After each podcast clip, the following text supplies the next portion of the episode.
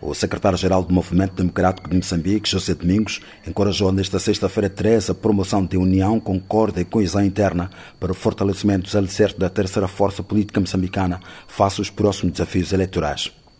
José Domingos, que falava na abertura do terceiro congresso do MDM, que arrancou hoje na Beira, afirmou que o movimento precisa se fixar nos ideais do então líder e fundador Davis Mango e se preparar para os próximos desafios, que não serão poucos e nem fáceis.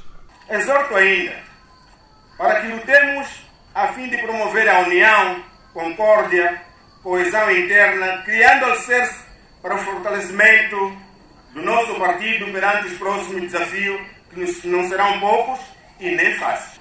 Temos ainda desafio de manter a beira, recuperar os municípios de Grue, Nampula, Climane e conquistar os outros.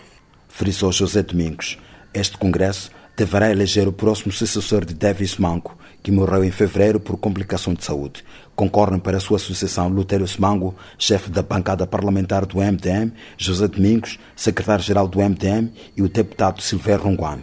O político observou que Moçambique ainda está debaixo de uma adversidade combinada dos efeitos da pandemia e do terrorismo, o que aumentou a pressão sobre a vulnerabilidade das condições socioeconômicas das famílias moçambicanas, que muitos antes já viviam em situação de pobreza. O MDM realiza o terceiro congresso sob o lema MDM mais forte, coeso por um Moçambique para todos, inspirado nos ideais de Davis Manco. Da Beira, André Batista, para a Voz da América.